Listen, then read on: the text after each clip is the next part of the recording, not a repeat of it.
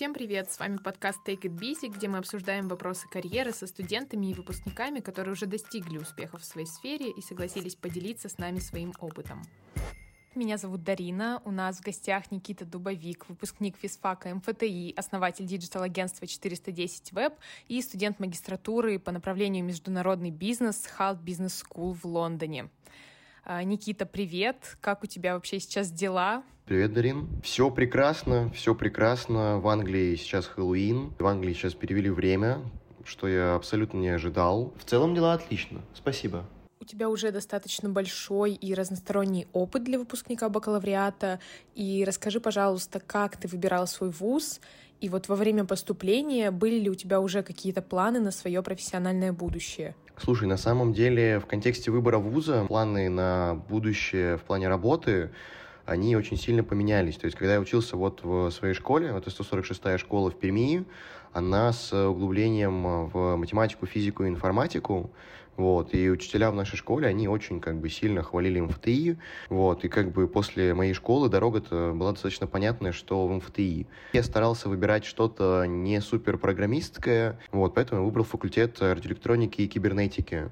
Да, спасибо. Смотри, ты там закончил бакалавриат, ты сейчас учишься в магистратуре в Лондоне. Вопрос, как ты относишься к такому традиционному университетскому образованию именно в технической сфере? Пока я учился в России, я думал, что образование у нас отстойное. Мне оно тогда не нравилось. Нам дают слишком много теории. А когда я приехал сюда, в Лондон, и пообщался с там, выпускниками технических вузов э, Лондона, многие ругают английские вузы и в целом иностранные вузы за то, что они они дают недостаточное количество какой-то базы. А российские вузы, как правило, дают слишком много этой базы. То есть вот у меня было много теоретической математики, теоретической физики. Наверное, я бы сказал, что образование классическое, техническое, оно в России неплохое, оно хорошее, но у него есть один такой неприятный недостаток. Да, то есть в России зачастую мы не можем сами выбирать себе предметы, да, кроме вышки. Там есть мейнеры и мейджеры, как это называется, не знаю. Вот. А в других вузах, к сожалению, такой возможности вот нету.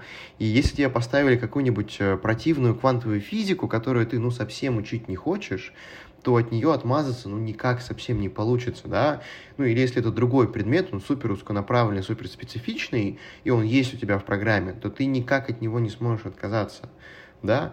Я согласен, что у нас в России сильное классическое образование, я согласен с тем, что оно для некоторых специальностей все-таки нужно, но вот все-таки не хватает нам какой-то гибкости в контексте выбора предметов и в контексте обратной связи для преподавателей, да, потому что вот, например, у нас на физтехе вот самый крупный недостаток — это то, что у преподавателей слишком много полномочий, и если студентам не нравится какой-то преподаватель, да, то нет никакой возможности этого преподавателя убрать или дать ему адекватный фидбэк, чтобы он мог поменять курс, сделать его лучше и учесть э, какие-либо пожелания студентов. На, на контрасте в ВУЗе в Лондоне, здесь, в Халте, у нас э, после каждого курса, то есть у нас уже два курса закончились, они были по 10 лекций. Студентов просят пройти опросник о преподавателе, там такой на минут на 5, я бы сказал. То есть вот там прям хорошая обратная связь.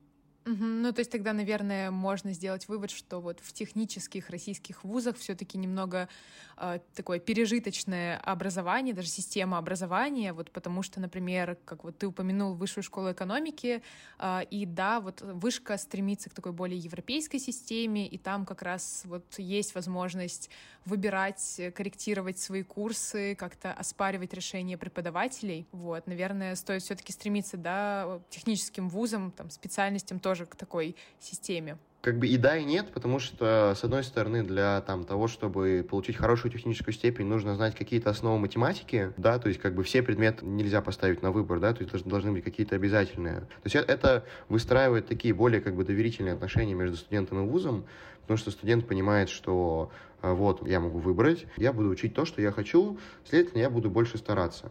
Вот. И как бы вуз понимает, что если там студенты не выбирают какой-то предмет, а, может быть, это преподаватель этого предмета не очень. Вот. И, может быть, им стоит задуматься над тем, чтобы поменять преподавателя. То есть это, казалось бы, незначительный инструмент, который повышает, как бы, во-первых, как, как и качество образования, так и он повышает усваиваемость знаний студентами.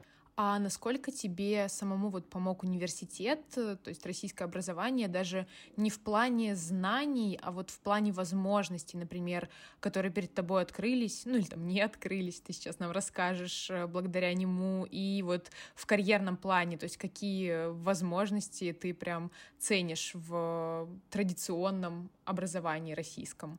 Я не, не смогу, наверное, ответить на этот вопрос в целом про все вузы, но я смогу ответить про свой вуз. У меня есть такая позиция касательно образования, что вуз — это не школа, и если ты хочешь чего-то добиться, если ты хочешь э, найти работу в течение учебы или после, э, если ты хочешь наладить важные контакты, выстроить цепочку нетворкинга, то тебе придется все делать самому. Вот, физтеху, в первую очередь, я благодарен за людей, которые там есть, потому что, вот, например, в течение учебы я очень много общался с ребятами со старших курсов, и сейчас, например, через них на мой бизнес э, приходят некоторые заказы, что, ну, прям очень круто. Самый вообще мой главный совет — это не сидеть на месте, да, если ты учишься в ВУЗе, не просто ходить на пары, а как бы брать от э, жизни все, условно говоря, мыслить за пределами коробки, что ВУЗ — это, ну, не просто место, где тебе дают знания, да, это, условно говоря, твой трамплин в твою будущую жизнь. То есть вот, например, как я попал в научный институт, я написал э, заместителю директора научного института, мне интересны нейронные сети, хочу вот э, работать, учиться у вас, да, если подводить итог, цепляться за все возможности вокруг той области, которая вам интересна, не быть пассивным в контексте получения знаний, а проявлять вообще максимальную активность. Я уточню, вот э, твоя должность инженера по компьютерному зрению в научном институте, это была твоя первая работа? Ну, это была первая, ну, у меня, конечно, были какие-то небольшие там подработки в Перми, да, там я помогал знакомым, а, еще что-то, фотографировал, кстати.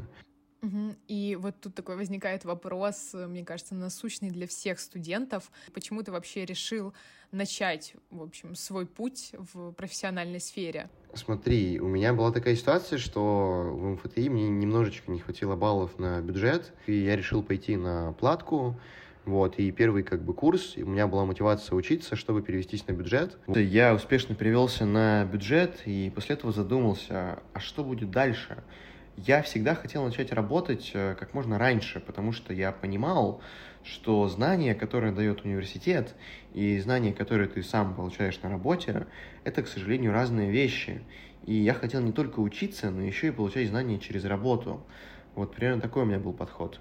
А, Никит, ты поделился тем, что ты изучал достаточно много материала вне вуза. Вот где ты можешь посоветовать искать такие курсы, а, в принципе, студентам, которые интересуются там смежной сферой, может, что-то конкретное или какую-то общую базу с курсами? У меня такой лайфхак, так как я как бы программист, немножечко хакер, у меня лайфхак, что я просто иду, смотрю а, ну, условно говоря, как я искал курсы по нейронным сетям. Я загуглил, какой самый сильный вуз по нейронным сетям в мире. Мне выдали Стэнфорд. Я такой, хорошо, какие курсы есть у Стэнфорда? Загуглил, например, у Стэнфорда есть некоторые курсы на Курсере, есть некоторые курсы на Ютубе, вот, а в целом э, есть, ну, в контексте программирования есть куча разных площадок, тот же э, Free Camp, то есть там можно решать какие-то простые задачки. То есть это скорее как бы на старте разобраться, если там новый, новый язык программирования изучаешь, вот пошел на LeetCode или на Codeforces, вот, порешал несколько задачек, поучаствовал, не знаю, в там, паре соревнований по программированию. И потом, не знаю, если там тебе интересно, например,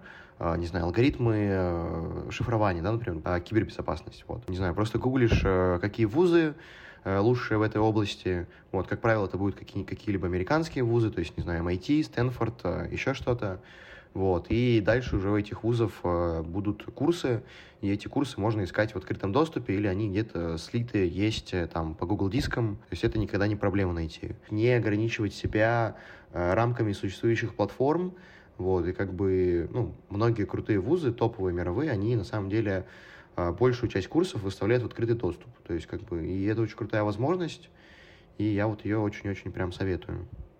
А вот возвращаясь к твоей работе, ты упоминал, что ушел из института, потому что там был не очень удачный менеджмент, и, как я поняла, у тебя просто случилось выгорание. Вот можешь рассказать немного подробнее, что вообще произошло и какие вот уроки на будущее для себя ты извлек, чтобы вот как бы в дальнейшем э, такого уже не повторялось?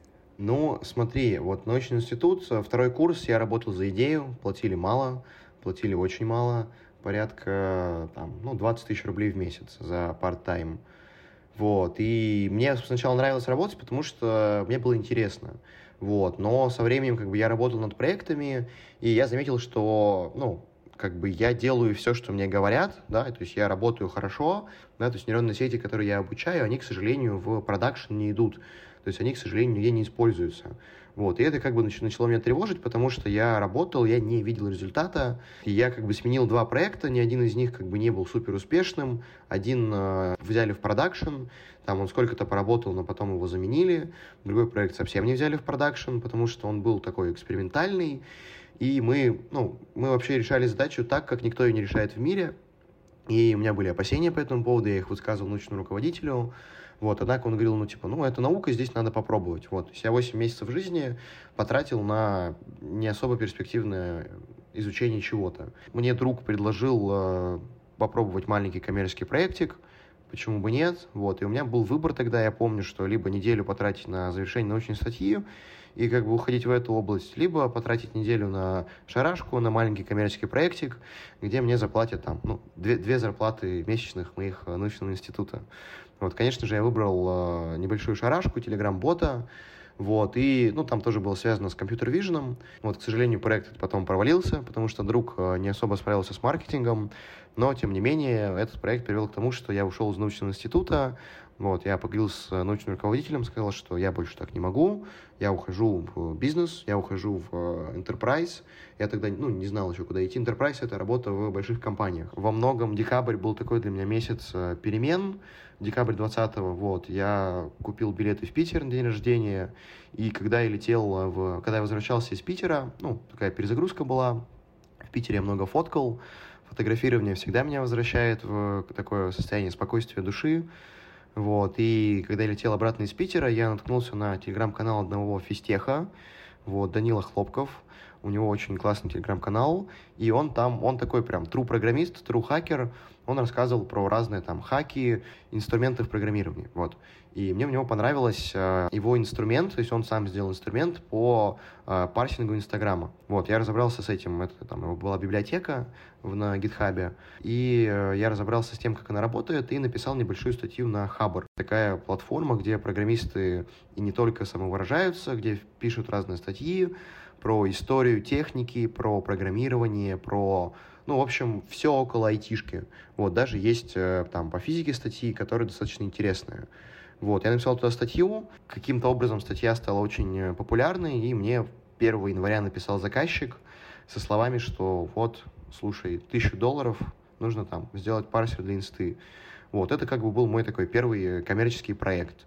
Вот, и как вообще я сошелся с ребятами, с которыми мы сейчас делаем вместе бизнес, вот, у меня был, э, ну, в общем, Пермь, город, откуда я родом, это достаточно маленький город. Моей, так сказать, личности заинтересовался один человек, который связан с крупным бизнесом. Вот, он хотел, чтобы я ему преподавал питон. Вот, я согласился, сказал, 3000 рублей в час, полетели. И вот цена устроила. Я начал преподавать ему питон. Вот, и он сказал мне, что он разрабатывает э, приложение, и он познакомит меня с командой. Предложил мне помогать ему с техническими консультациями. И мы как-то с ними сошлись, у нас оказались э, комплементарные навыки с точки зрения программирования, что мы э, прекрасно дополняли друг друга. И вот за февраль 21 я ребятам помог с заказами, и как бы они меня взяли в долю, взяли в процент. Вот, и мы уже почти, ну, почти уже год работаем вместе. Угу. А ты можешь рассказать, вот кто у вас есть в команде, то есть какие роли кто занимает и чем вот непосредственно ты занимаешься в своем агентстве? Начну с того, что у нас в агентстве три Никиты. А, я, получается, потом Никита, старший э, веб-разработчик. Он занимается разработкой приложений. Вот, он как такой как бы тим-лид. Ну и третий Никита, это наш наемный разработчик. Он занимается более простыми элементами разработки. Вот, еще у нас есть э, такой э, продажник и проект менеджер Егор. Вот. И есть еще один наемный работник, это Паша. Есть еще у нас э, маркетолог Дмитрий, таргетолог Настя. Вот, но они как бы тоже как партнеры, мы с ними работаем по проценту, вот, но они ну, не постоянно в наших бизнес-процессах участвуют. Вот, а я занимаюсь бизнес-девелопмент менеджмент, то есть вот, например, я там помог им, с мегафоном, то есть я привел контракт Я грамотно выстроил переговоры, чтобы с нами дальше работали. Как бы бинго, у нас еще два крупных заказа от Мегафона. Вот, и, возможно, там сотрудничество на ближайшие пару лет. Ну, чем я занимался вот весь этот год, я пытался из э, просто веб-студии сделать такое digital-агентство полного цикла, потому что у меня вокруг меня есть очень много дизайнеров талантливых, очень много э, талантливых копирайтеров, очень много талантливых э, маркетологов и таргетологов. Вот, и я как бы хочу воспользоваться тем, что я всех этих людей знаю, что все они кру- крутые, все они крутые специалисты, и я вот понемногу собираю что-то типа digital-агентства полного цикла, и это если говорить про нашу команду. И еще у нас есть э, партнеры, это компания Insight Production. Они снимают очень-очень-очень крутую рекламу для больших компаний. Ну, в целом мы с ними сотрудничаем, потому что они больше по контенту, мы больше по разработке, то есть мы учимся у них, они учатся чему-то у нас, вот, и мы как бы развиваемся вместе. А вот вашему агентству год, и уже в числе ваших клиентов есть мегафон. Это, по-моему, очень круто. Вот как ты бы сам э, охарактеризовал это скорее ваши кейсы, ваш там упорный труд, который вы уже можете показать, продемонстрировать какое-то портфолио новым клиентам, или же это все-таки в большей степени там навыки продаж, умение договориться и опять же тот пресловутый нетворкинг? Э, ну, поправочка не мешает, мы два года работаем, то есть ребята до меня работали год, вот, а именно в контексте с мегафоном ты там, например, до меня доходит звоночек, что, слушай, вот, типа, там, у меня есть знакомая, ищет разработчиков, там, можешь с ней пообщаться. Вот, там, мы созваниваемся, я рассказываю про наши, э, наш стек технологий, да, то есть как, как мы делаем, что мы делаем, показываю какие-то предыдущие примеры, вот, и как бы, как правило, после этого уже заказчик понимает, что вот, как бы эти ребята умеют то-то, то-то, то-то, они стоят при, э, примерно столько-то, вот, и как бы они уже дальше думают, э, начать, начинать с нами работать или нет. То есть это скорее э, как э, какое-то уже наработанное портфолио из э, работ, которые мы сделали, так и как бы нетворкинг и какая-то, какое-то, я бы сказал, сарафанное радио к сожалению, не такой надежный инструмент привлечения заказов, и мы это очень сильно прочувствовали летом, когда мы вышли из одного проекта, потому что у нас были какие-то разногласия с заказчиком, мы вернули ему деньги, несколько сотен тысяч, вот, и после этого у нас э, была просадка, потому что новых заказов как бы не было, вот, и не было такого стабильного инструмента маркетинга, да, то есть не было рекламы, и поэтому сейчас э, с сентября мы активно развиваем рекламу, то есть мы выделили там тарифную сетку, выделили услуги, выделили э, цепочку привлечения клиентов, бриф написали, то есть все, все, все это сделали. И сейчас э, в скором времени будем запускать рекламу в рекламной сетке Яндекса, вот, и таргет в Инстаграме будем запускать, когда доделаем лид-магнит. А, смотри, я поняла, что у тебя история с агентством сложилась достаточно естественным образом, но все-таки такой вопрос, который, наверное, мучает также вот всех студентов, которые вот задумываются о своем профессиональном развитии. А, почему не корпоративный путь?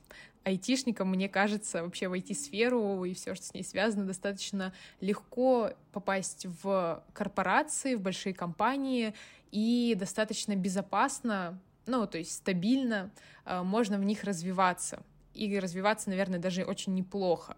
Вот. Э, думал ли ты об этом, или, может быть, ты даже сейчас рассматриваешь корпоративный путь как какую-то возможную ветвь своего развития? Я думал о том, чтобы уйти в корпорат, но как-то вот э, после научного института слишком быстро все закрутилось с ребятами, вот, и я не успел, э, так сказать, дойти до корпората, вот, но сейчас в Лондоне я думаю э, попробовать, то есть у меня моя виза учебная дает мне возможность работать 20 часов в неделю, вот, и я думаю, там, условно говоря, в Revolut отправить свою CV-шку, я уже отправил в Goldman Sachs, резюме на позицию software, ну, короче, на позицию разработчика.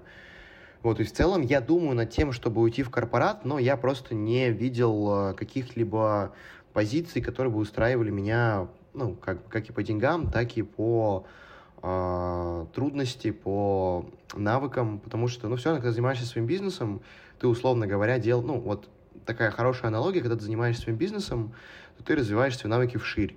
Да, то есть, например, я за последний год научился составлять документы, научился с э, там, налогами работать, научился выставлять счета с ИПшки, научился, не знаю, убеждать, э, выстраивать э, переговоры таким образом, чтобы психологически убедить клиента выбрать ту цену, которую ты хочешь, например, да, то есть это такие навыки, которые они супер из разных областей, вот, они скорее широкие, чем глубокие, вот, а если идти в корпорат, то там навыки будут развиваться скорее вглубь, чем вширь, вот, а моя, наверное, такая проблема в том, что у меня очень много разных навыков из разных областей, как бы как и там, в менеджменте, так и в программировании. То есть у меня а, мне сложно найти какую-то вакансию, да, где я был бы, например, э, там, сеньором или метлом. Вот, то есть я, например, если пойду на, какую-то, на какую-то вакансию в области программирования, то я, скорее всего, буду джуном. Вот, а как бы быть джуниором мне не очень интересно. Вот, я могу, конечно, попробовать э, пойти на медла, вот, но тогда нужно искать очень что-то таргетно, да, где, например, там требуется хорошее знание питона, возможно, какой-то project management, вот, но я как бы пока таких вакансий не нашел. Мне всегда казалось, что если я пойду в корпорат, то я не буду получать столько, сколько я хочу. Почему мне нравится заниматься вот именно своим делом? Потому что я понимаю, что результат, он 100% зависит от меня. То есть если я приложу достаточное количество усилий, то как бы результат будет вот такой. Вот, если я их не приложу, то результата не будет. Вот, и, к сожалению, в многих, а, именно когда ты работаешь как наемный работник, а, ты можешь не видеть конкретного результата. Вот, для меня важно видеть именно результат. И плюс у меня есть еще такой негативный опыт работы в научном институте, от которого я как бы все еще от, отхожу. Да, смотри, сейчас ты поступил в магистратуру в Лондон, в Halt Business School на международный бизнес. А расскажи, почему ты вообще решил продолжать обучаться в магистратуре, а не продолжить, например, путь вот как раз не уйти в бизнес или не уйти в корпорат, а, и почему именно туда, почему там эта школа, почему Лондон? Кстати, магистратуры я на самом деле хотел взять гап-ер, но тут э, вмешались родители, они сказали, что смотри, вот, да, у тебя сейчас есть какой-то уровень после бакалавриата, вот, и если ты, например, э, прямо сейчас не продолжишь учиться дальше, то ты рискуешь остаться на этом уровне, вот, то есть они поэтому сказали мне, что выбирай любую международную магистратуру, вот, мы тебя поддержим, понял, что какие-то технические навыки мне сейчас уже лучше учить самому, поэтому я начал смотреть какие-то бизнес-магистратуры, вот, то есть я смотрел и Италию, и там, все страны Европы рассматривал, вот, но я подавался достаточно поздно, то есть я подавал документы в мае этого года,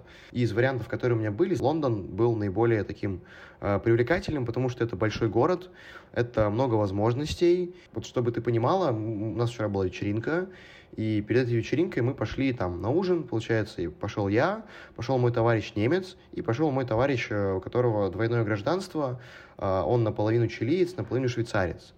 Вот, мы пришли на вечеринку, там были ребята из Аргентины, из Франции, из Норвегии, вообще, то есть все, не знаю, в какую точку мира не ткни, а, скорее всего, человек оттуда будет в моем вузе.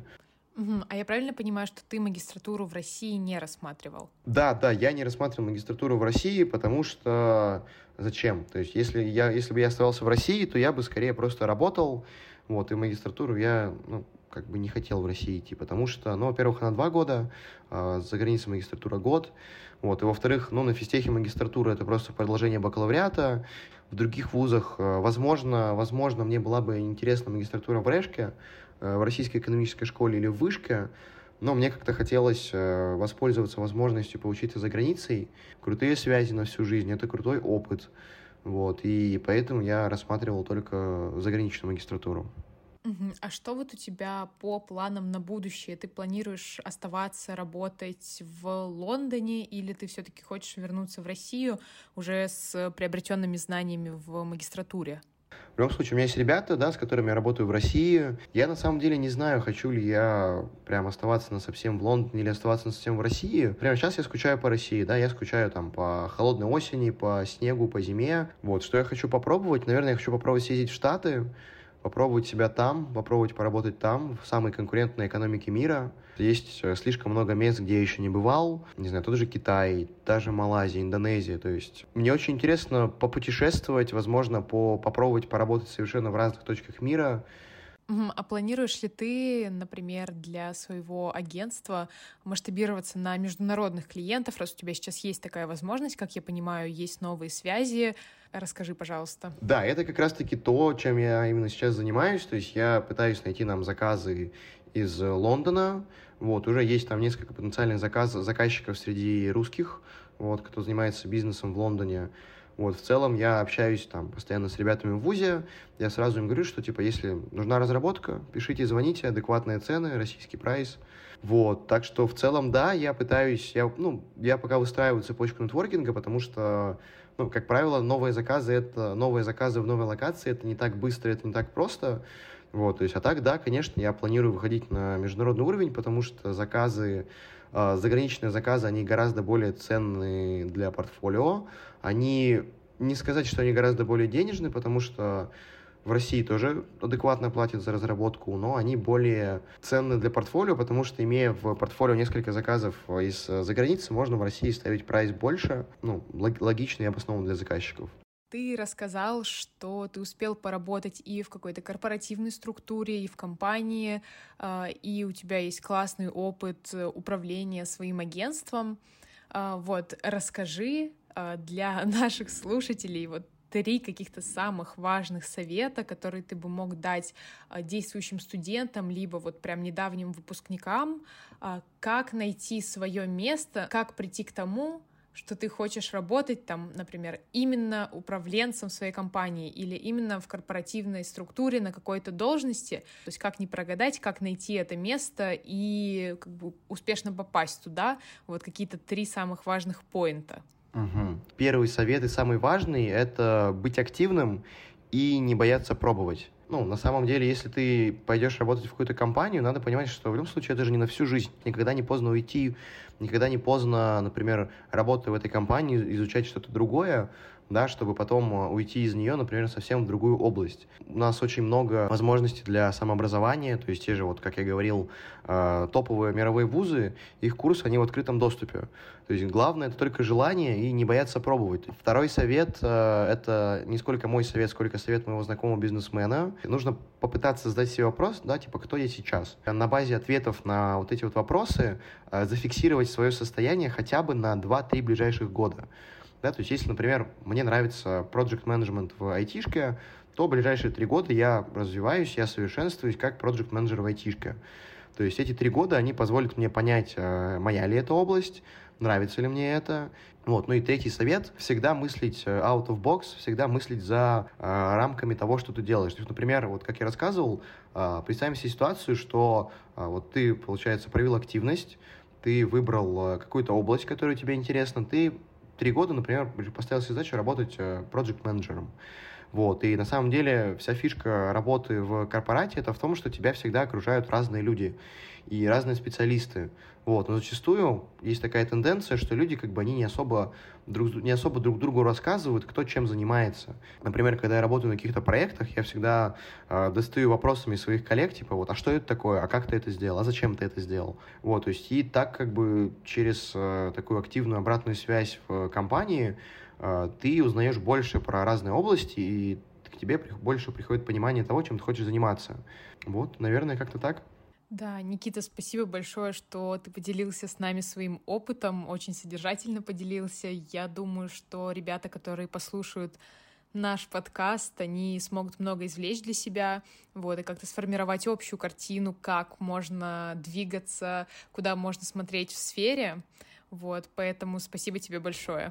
Вам спасибо.